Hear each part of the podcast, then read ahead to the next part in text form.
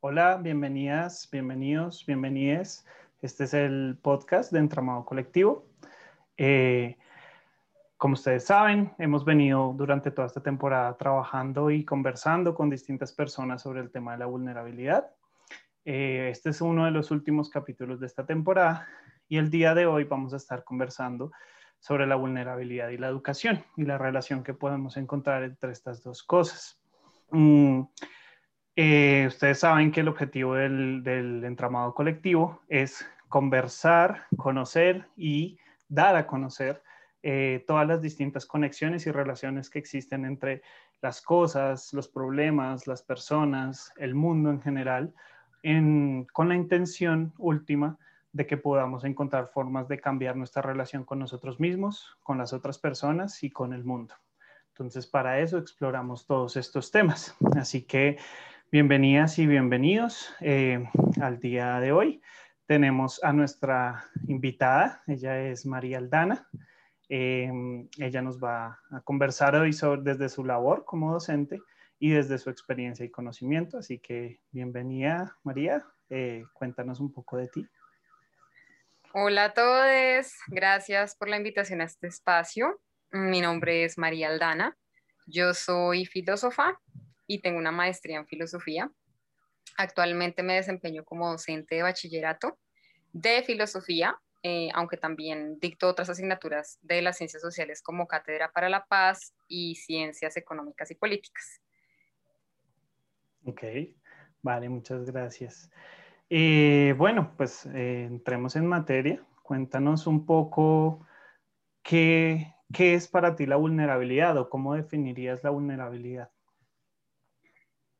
Mm, pues para mí la vulnerabilidad sería como una propiedad o una cualidad que tienen diferentes seres o entes del universo. Ah, yo creo que podría ser una característica, una cualidad en sí misma neutra que aporta ciertas em, condiciones a quien posee esa cualidad, ¿no? Entonces la vulnerabilidad implica como una susceptibilidad de ser herido, entiendo, o como una susceptibilidad de ser afectado, ¿no? Por el otro, como que existe una, em, sí, una sensibilidad con respecto a lo que a uno le rodea. Eh, pero pues digamos, yo digo que es neutro porque pues eso se puede ver como algo negativo o algo positivo dependiendo de donde uno lo, lo aborde. Claro, por supuesto. Me parece muy chévere que lo definas como algo eh, de todos los seres del universo, ¿sí? Me parece que eh, extiende la idea de la vulnerabilidad más allá de esta idea un poco política, social que se ha ido construyendo muy, muy psicológica que suele tenerse sobre la vulnerabilidad como algo con lo que yo tengo que lidiar, como algo más a nivel emocional de las personas, de que ocurre y aparece sobre todo en las relaciones interpersonales. Pero cuando pensamos un poco la vulnerabilidad como algo universal, por así decirlo. Entonces nos, nos, nos, interpela, ¿no? Nos interpela a pensar que de pronto esa susceptibilidad no solo la tenemos los seres humanos, ¿no? También la tienen los demás seres con los que cohabitamos, pues, el mundo, ¿no? Me, parece muy chévere que, que, hagas esa reflexión y esa forma de definirlo. Creo que nos ayuda eh, justamente a lo que nosotros trabajamos, que es la idea de cómo podemos conectar, ¿sí? Las distintas cosas, con cómo conectar con lo demás y, y y ver la vulnerabilidad como algo universal nos ayuda a eso, a, extender la idea. Em, quisiera que entonces empezáramos a entrar específicamente en lo que tiene que ver con tu experiencia, con, en tu labor particular de la educación, eh, pues en general, ¿cómo sientes o de qué manera sientes que se relaciona la vulnerabilidad con la educación? Hmm. Bueno, pues Creo que podría responder esa pregunta de diferentes maneras, pero lo primero que se me viene a la cabeza es contextualizando la pregunta, ¿no? Como en, en, en, este momento histórico en el que estamos eh, sumergidos. Y es que la vulnerabilidad es algo de lo que se aprovecha el sistema educativo. O sea, el sistema educativo está hecho teniendo en cuenta la vulnerabilidad que nos caracteriza particularmente a los humanos, porque eh, no sé, siento que la manera como se, o sea, el hecho de, visto como el sistema, ¿no? No como la actividad de educarse, el aprendizaje, que pienso que es algo distinto, sino que siento que en nuestro contexto histórico, eh, global, el sistema educativo eh, parte de unas jerarquías, parte de una manera de organizar, de hacer efectivo ese proceso de aprendizaje que, parte de la vulnerabilidad, o sea, que parte del hecho de que la manera como se estructura, o sea, es, ah, no sé si me estoy explicando, pero es como parte de esa vulnerabilidad que, por ejemplo, caracteriza a la población que aprende, que es objeto, no, perdón, que es sujeto del aprendizaje, que sería en este caso el, sujeto del aprendizaje, que son los estudiantes. ¿A qué me refiero con esto? El, yo estoy en un contexto de un colegio y aplica para todos los colegios en general, me he dado cuenta, o sea, no es algo solo particular de la institución en la que yo trabajo, y es que eh, existe un formato específico del cual no se puede salir y del que se concibe que no es posible salirse para que sea posible la educación. Y ese formato lo que hace es que al ubicar en una jerarquía, en una relación jerárquica, a un poseedor del conocimiento y a un contenedor del conocimiento, a pesar de que hay tantas perspectivas pedagógicas que cuestionan eso, pero hablando en la práctica cotidiana, que es lo que yo veo en mi labor, y que finalmente nos, nos, nos, falta mucho porque nosotros ideamos cosas muy interesantes, pero a veces, eh, digamos, como colectivo nos hace falta como encontrar las maneras de hacer de hacer concretas esas, esas elaboraciones tan interesantes que hacemos como a nivel más sutil. Eh, en el momento en el que se, construye la escuela o se da este momento del aprendizaje dentro de la escuela, eh, la vulnerabilidad del estudiante como un ser que necesita ser eh, eso, fortalecido, endurecido, ¿no? Que como que con el tiempo la educación lo que permite es que tú te adaptes y que tú te vuelvas una persona productiva, una persona, eh, digamos, con un mismo sentido común, ¿no?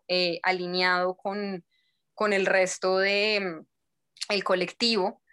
Entonces, y, y se hace de una manera en la que a ti se te imponen unos horarios, se te imponen unas maneras de aprender, ¿no? Solo hay unas maneras de hacer las cosas, entonces yo siento que eso juega mucho con la vulnerabilidad porque todo el tiempo los estudiantes eh, se, se, están debatiendo como entre em, como este deber ser, como, se, como tienen que suceder las cosas, pero por otro lado, eh, estando un poco como, como, como que el estudio a veces se vuelve como una obligación, como una mm. cosa que, que se impone y que hay que hacer y que muchas veces pierde el sentido. O sea, como que precisamente lo que yo decía al principio de la idea de educar o el proceso de aprendizaje es una cosa que termina tomando una distancia gigante, tanto así que yo termino teniendo estudiantes, ah, pues como yo le dicto a adolescentes, entonces ellos son mucho más... Eh, expresivos, inquietos, o pues ya están como en ese momento más bien de cuestionarlo todo, entonces dicen como no, yo estudio porque a mí me toca, pero yo, en el, yo, yo voy a salir de aquí sabiendo lo mismo que sabía antes, y yo decía como, podemos discutir sobre eso, pero también entiendo la razón por la que estas personas dicen eso, ¿sí? O sea, por las que sienten que, que mejor dicho, que la razón por la que usted, usted tiene que estudiar de esta manera de este modo que no es que en el, que usted no coparticipa creando, sino que usted simplemente le toca admitir y punto, es precisamente porque usted es vulnerable, es porque usted es joven, es porque usted no tiene experiencia, es porque, y toda la, todo este tema de la, eh, del edaísmo, ¿no? De, desprestigiar por completo a las juventudes y creer que precisamente porque son vulnerables, porque no tienen experiencia, porque no saben, porque, eh, no sé, por muchas por toda esa mm, como elaboración discursiva que hay detrás de esas relaciones como jerárquicas. Entonces creo que de esa manera es que la, educación y mm, la vulnerabilidad se relacionan y es más como, como, como un supuesto que se tiene y que es lo que permite que se jerarquice la relación, las relaciones que existen en, dentro de la escuela. Ok, no, súper interesante lo que me planteas y que eh, comentas. Eh, me, me, hace pensar sobre todo esto último que estabas mencionando en, en dos aspectos. Por un lado, eh, como que siento que justamente esa sensación del deber, del cómo debería ser la educación y de cómo la educación funciona para como una, como esta línea de asamblaje un poco eh, eh, en la que las personas, los niños, los jóvenes son metidos en, su lugar del deber ser dentro de la sociedad, eh, termina reforzando ciertas cosas, ¿sí? Pero a la vez termina imposibilitando un montón de otras cosas, ¿no? Y también limitando las posibilidades de, de acceso a, las, a, las, diferencias de cada quien, ¿no? Entonces, como por ejemplo una persona, eh, y aquí entra todo el tema del capacitismo, que tiene que también ver mucho que ver con lo que tú dices del edaísmo, y es esta cuestión de, de cómo, uh, cómo se espera que todas las personas cumplan con las capacidades que socialmente son las, las indicadas o las, las aceptadas, ¿no? Y cómo aquellas personas que de pronto no encajan en eso, sea por condiciones de salud, sea por condiciones de vida o simplemente porque su, su, mente, su forma de relacionarse o su cuerpo funcionan o existen de otra manera en el mundo, eh, empieza a generar un montón de cosas como deserción escolar, eh, gente que se empieza a quedar en las clases porque es que simplemente no entiende, porque no, su, su, forma de aprender no encaja con esa forma de funcionar y estructurar la escuela. Y eso obviamente que termina siendo, pues aprovechando esa vulnerabilidad para terminar reproduciéndola, incluso aumentándola, ¿sí? Que aquí entra lo segundo que estaba pensando y es em, esto de esta distinción que hace, por ejemplo, Judith Butler cuando habla de, de, precariedad y vulnerabilidad, ¿no? Y cómo estas dos cosas están relacionadas, y no es la única, muchas autoras y autores hablan sobre esto, em, pero pues es la que yo conozco que maneja esta distinción entre cómo la precariedad eh, tiene que ver con una situación de un lugar social y de un enfoque desde cómo afuera estoy recibiendo un lugar que me asignan o que me es asignado o que me es impuesto y que determina mis posibilidades, ¿sí? Y que esa precariedad al relacionarse con la vulnerabilidad innata que tenemos como seres humanos sociales que somos, eh, termina es ahondándose, ¿no? Entonces, entre más precaria sea mi situación, entre más socialmente yo sea una persona excluida, eh, discriminada o rechazada de alguna manera, o simplemente estoy en condiciones de menos posibilidad que alguien que tiene mejores accesos, por ejemplo, económicos o que de pronto es de una clase social distinta, termina reforzándose y afirmándose una vez más y aumentando mi vulnerabilidad, mi exposición a recibir un montón de cosas que pueden pasar, digamos, en la sociedad, ¿no? Y en la, y en la vida social. Entonces, es, es bastante interesante todo lo que planteas porque es como que me hace pensar en eso, en cómo el sistema educativo eh, termina reformando y afianzando, reformando a las personas para afianzar el sistema mismo social y eso ahonda, digamos, los, los, los distintos lugares. y que hace uso, que yo creo que hace uso de la vulnerabilidad precisamente para su funcionamiento. Y de, y, de una, y de una comprensión negativa de la vulnerabilidad, que era lo que yo mencionaba al principio, porque esto claramente está conectado con nuestra historia, ¿cierto? Con nuestro pasado, con nuestra, sí, con el proceso colonial y con todo este modelo de pensamiento que se ha impuesto a nivel global y es que la vulnerabilidad es visto como algo negativo. O sea, la vulnerabilidad claramente implica una afectación, ¿no? Yo no estoy tampoco diciendo que, que, no, que no implique eso, claro que implica eso. Pero el hecho de que el sistema como que se aproveche de esa vulnerabilidad y que muchas veces la refuerce, o sea, que muchas veces la, la reproduzca hasta, hasta llegar a la precariedad, que siento que es un concepto que está completamente relacionado total, o sea, y, más en el contexto educativo, total, porque la manera como se vive la educación es desde la precariedad, o sea, es desde los mínimos, desde no hay un, yo siento que la educación ha perdido el sentido, se ha vuelto como un requisito que nosotros seguimos, pues porque, ajá, porque hay que hacerlo, porque, porque así tenemos organizadas nuestras vidas eh, occidentales y es que hay una serie de pasos que uno tiene que hacer para llegar a algún lado y de ahí llegar a otro lado y demás, pero muchas veces la educación yo la veo muy precaria, muy, muy, muy precaria, o sea, como que se hace, eh, o sea, como que ha perdido el sentido profundo que yo siento que tiene como una actividad expansiva, como una actividad de creatividad, como una actividad de interacción, como una actividad em, de, que lo llena a uno, ¿sí? Que lo hace sentir a uno vivo también. Entonces, y pero tiene que ver precisamente con esa concepción de la vulnerabilidad como sí, o sea, como precisamente lo que, lo que marca la jerarquía, lo que marca el hecho de que yo pueda dominar, imponerme sobre otro o vender que yo tengo la razón y que entonces debo, tengo derecho a cooptar todos los espacios, todos los escenarios, todas las propuestas, todas las apuestas. Claro, por supuesto. Y también, digamos, como que siento en todo esto que estás diciendo que entonces la vulnerabilidad tiene también que ver con cosas como la motivación, ¿sí? O sea, que un estudiante se sienta realmente motivado a estar en clase tiene que ver también con eso, con el hecho de que no hay una estructura social que permita que, que, la, exacto, que la, que la, educación lo haga sentir vivo, ¿sí? O que le tenga un sentido real, sino que es simplemente como debería ser y por otro lado que está obviamente relacionada con el tema del poder, ¿no? La vulnerabilidad siempre va a tener que ver con el poder. Entonces, bueno, qué, qué chévere esto que nos comentas. Y, eh, y ahora quisiera, eh, digamos, escuchándote, pues hablas de entonces ese otro potencial que hay o ese otro tipo de relacionarse, ya no con la educación como sistema, sino con el proceso de enseñanza-aprendizaje o de pronto estos aspectos que mencionas. Quisiera como que nos cuentes eso, ¿cómo lo ves?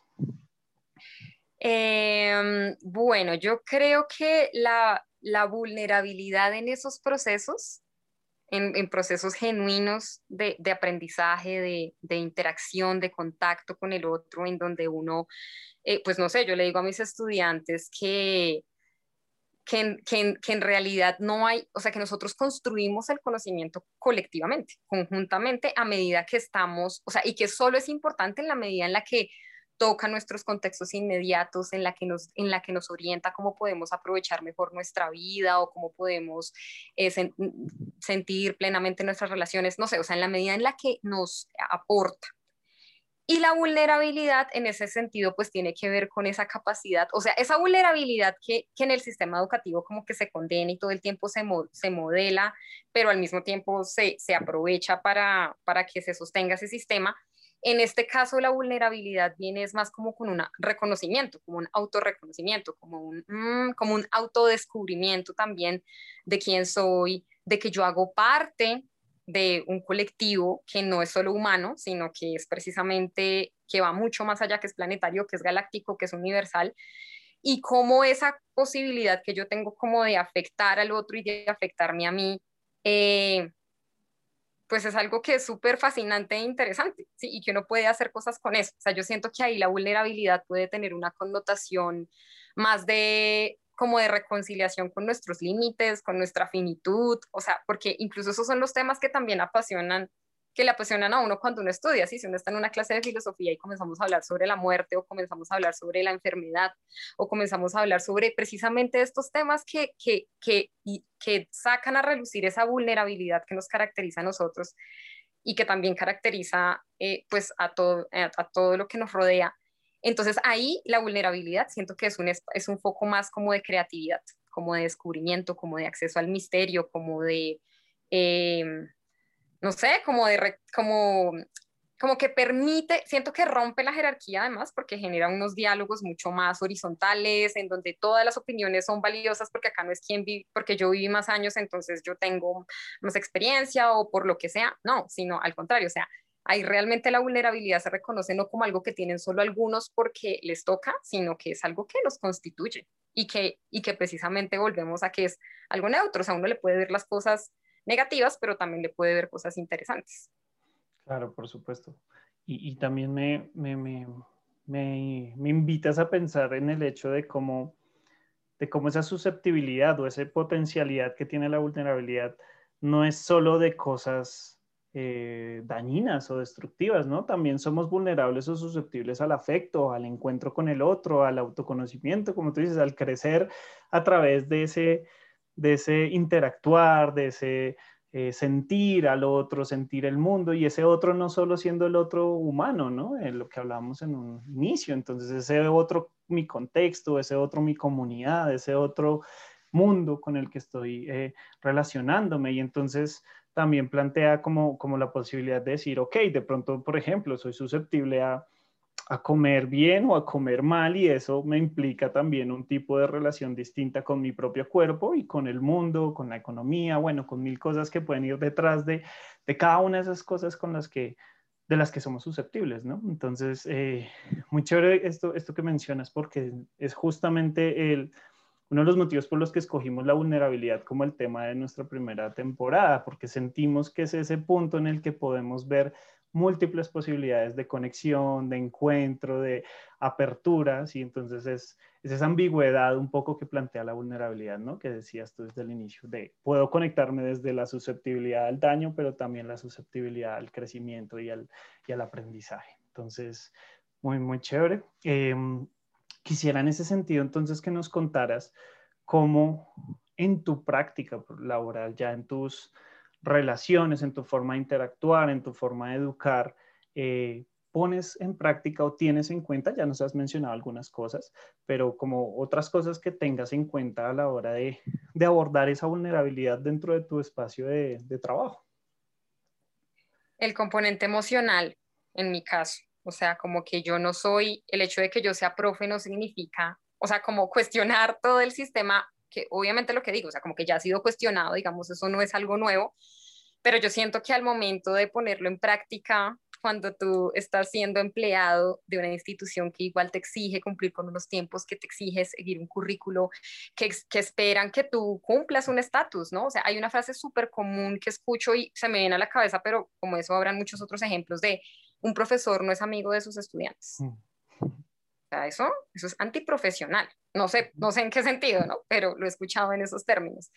Y, y para mí es como súper clave el componente emocional. O sea, yo tengo que, o sea, para mí es fundamental que mis estudiantes sepan que yo los estoy tomando en serio, que me preocupa, que si mis estudiantes no están en el, en el, en el ánimo de, de, de, de, no sé, de tener un día, eh, no sé, de hacer determinada actividad, pues que yo pueda leerlo. Y creo que eso hace parte, sí, o sea, como que no es solamente lo verbal, lo explícito, sino también este lenguaje no verbal, este compartir una energía, ¿no? Que uno sabe cuando las cosas que vienen de una clase terrible y todos vienen súper achantados o vienen súper molestos y como tener en cuenta eso porque eso también es lo que hace que, mm, o sea, eso también hace parte del ambiente de aprendizaje, eso también eh, afecta en la manera como se logran o no los objetivos de, de esa clase puntualmente.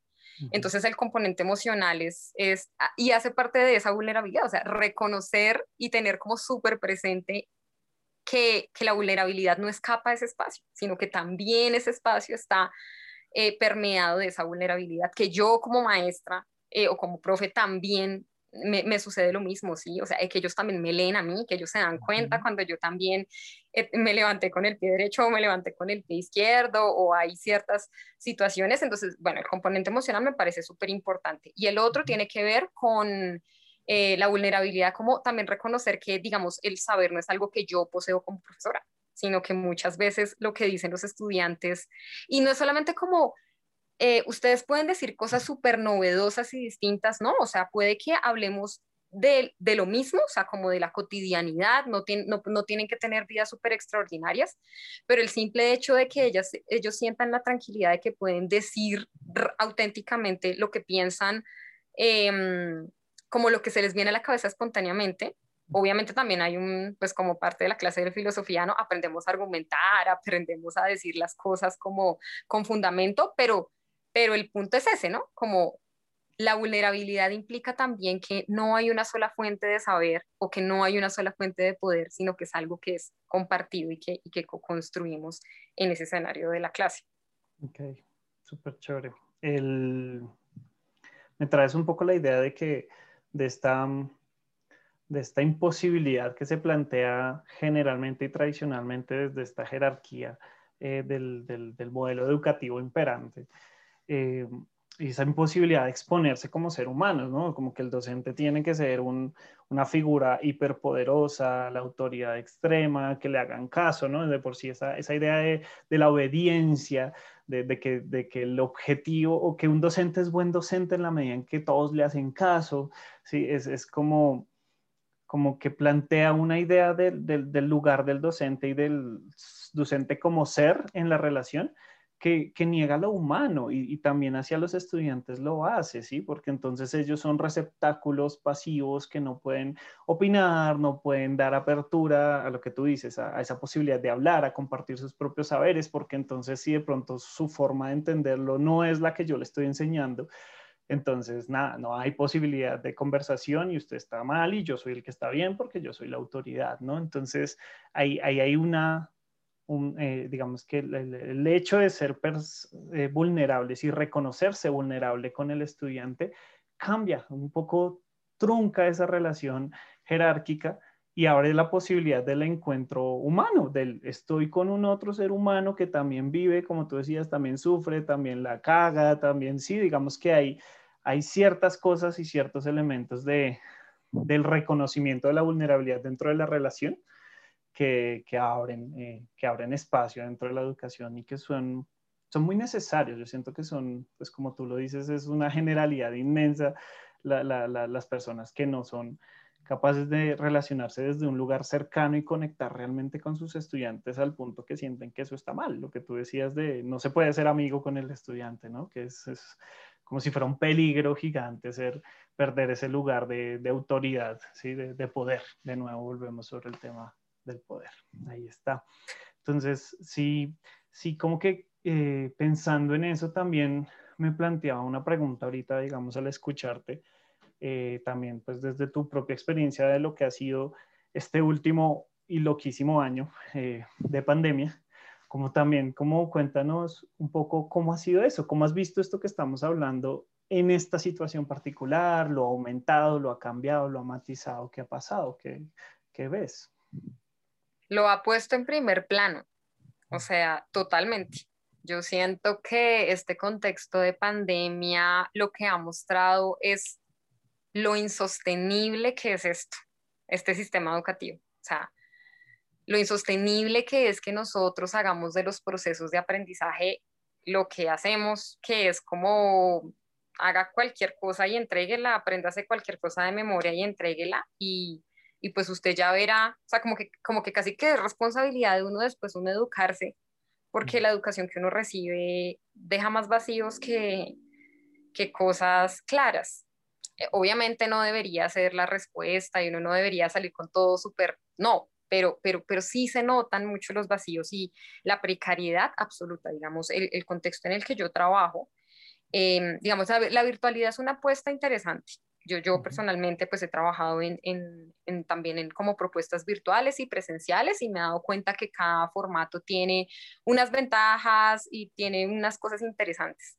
Pero en el contexto de la escuela eso no se, no se vive. Primero porque la pandemia nos cogió a todos de sorpresa y, ningún colegio tenía eh, preparado, o bueno, tal vez algunos ya habían avanzado, pero digamos, la mayoría de colegios no, no tenían como ese plan de contingencia de trabajar desde la virtualidad. Entonces, que tocó improvisar al 100, eh, o sea, hacer, un, como hacer muchas cosas locas y, y, pues la educación se fue al piso, además porque como todos los contenidos que uno da en la presencialidad se logran transmitir a través de la virtualidad. O sea, ¿cómo? ¿Cómo jugar Ahora, lo segundo, mm. ¿cómo yo me impongo en un salón de clases desde una cámara? ¿Cómo yo obligo a los estudiantes? O sea, se rompe esa dinámica. Eso es interesante más bien. Eso es más bien algo interesante. Pero bueno, volviendo como a lo que no ha sido tan chévere, es que em, pues uno se da cuenta de las pocas posibilidades, o sea, de lo difícil que es para las familias y para los estudiantes eh, mantenerse a lo largo de tanto tiempo. Ya llevamos casi un año en estas eh, para conectarse, para estar allí. O sea, ahí ya se comienzan a ver esto, este tema de la precariedad y de los condicionamientos sociales. Y es que si tú no tienes el dinero para tener una conectividad estable, para tener un dispositivo, ni siquiera tienes celular propio, pues entonces, ¿cómo vas a recibir esa educación a, a, distancia? Y uno dice, sí, volvamos, pero ¿cómo vamos a volver si estamos ante un virus que es real, que es peligroso, que nos afecta? O sea, sí, es como ese dilema de, de, de, de que la, desigualdad social y el clasismo eh, y obviamente las otras formas de, discriminación social, porque también no es gratuito que quienes ocupan las bancas en las escuelas y quienes no acceden a la escuela, ¿no? Pero digamos que yo siento que en este momento esa imposibilidad del estudio y de poder disfrutar el proceso de aprendizaje eh, en toda su esencia, como en lo, en lo chévere, lo está viviendo todo el mundo. O sea, como que siento que la pandemia lo quiso decirles, mire, o sea, esto es lo que pasa, esto es lo que pasa, pero que no se ve, o que no se habla, o que se oculta, pero acá no hay manera ya de cómo maquillar esa vaina, ¿sí? O sea, como, o tenemos que ser otros después de esta vaina, o no sé, cómo va a ser posible que se, se, se sostenga, eh, digamos, algo con tantas falencias, con tantas falencias, y, y, y, que digamos, yo siento que las instituciones muchas veces se lo plantean y como que existe un discurso igual, o sea, yo siento que igual hay, hay, hay esfuerzos que se están haciendo desde la escuela, desde lo, lo institucional, para que hayan unas transformaciones, pero es que el problema también es estructural.